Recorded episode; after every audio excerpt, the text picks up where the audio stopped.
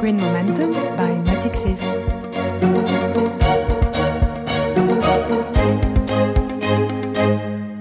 Hi everyone, Green Momentum is Natixis podcast series dedicated to green finance, its stakes, its evolution, and its key role contributing to a greater protection of the environment and society. During the first six episodes, the journalist Jérôme Libeskind has interviewed several best in class experts about green business topics. Discover now the key highlights of their speeches in this bonus episode. We might say that sustainable finance entered a new phase. Uh, because it's uh, increasingly embedded into hard law, into regulation. Mm-hmm. Uh, we have seen central banks and supervisors looking at climate change under a twofold perspective.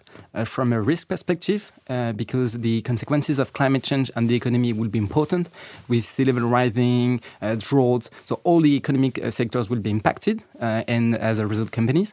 We use a complex methodology that is very specific to each sector that we do finance.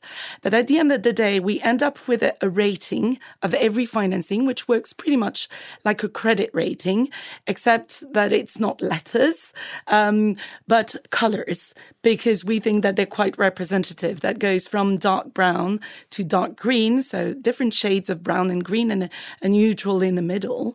What the investors are clearly uh, seeing today that is that uh, the performance of uh, green investments, sustainable investments, uh, is uh, clearly ahead, is clearly outperforming the, the traditional benchmarks, traditional indices.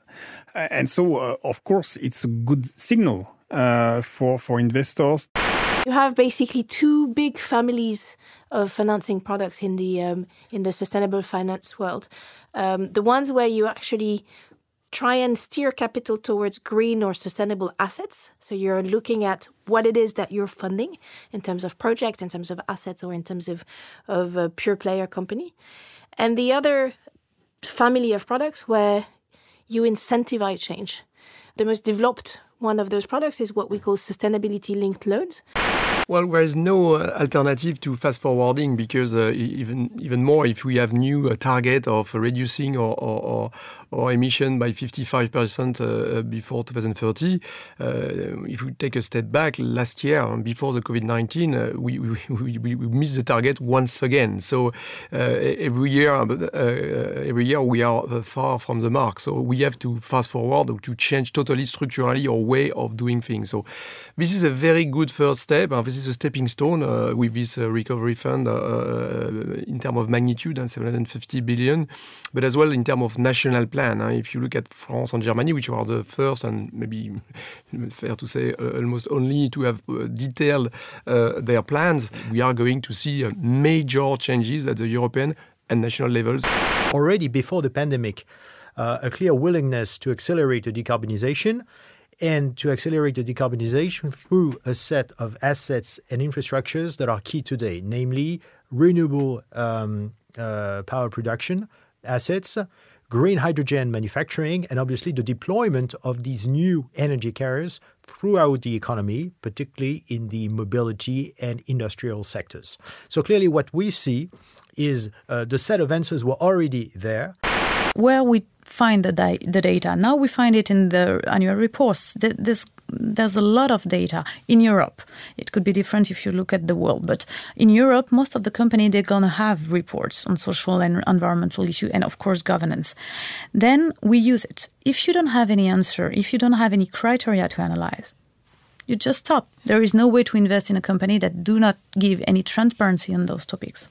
Regarding uh, real estate, there's one big difference with uh, traditional uh, assets is that we are not only investment manager, we are also asset managers. That means that we we have uh, uh, a direct impact on the asset. We manage them, we implement the contract, we sign them, we monitor uh, contractors on the building. So when we study a building, study if we can buy it or not uh, we don't we not only look at the existing performance, but what could be the performance if we implement action on building. Our promises is to manage the savings entrusted to us over the long term, adapt ourselves to new environments, and contribute to building a sustainable world. In 2018, we have decided to align all our investment policy with the Paris Agreement goals for global temperature increase of under 2 degrees Celsius. Concretely, we have committed close to 10% of our investments each year to green assets. Last year, more than 1 billion assets were invested on green assets. Most of the uh, recent uh, research prove that at least it does not uh, impact negatively performance, and maybe it will. It also opens, you know, opportunities of investments and has a positive impact on risk management. Uh, but what I would say is that. Um, if you look at what has happened since the uh, COVID crisis, you see that actually ESG funds have better performed than uh, than the rest. There is a, um, an increasing commitment of employees who want to have a positive impact on the environment. And uh, the new generation, in particular, they ask for a better consistency uh, between their personal uh, values and their, and their practices in, in, in, at work. This is um, a key part of their student life and uh, future professional life.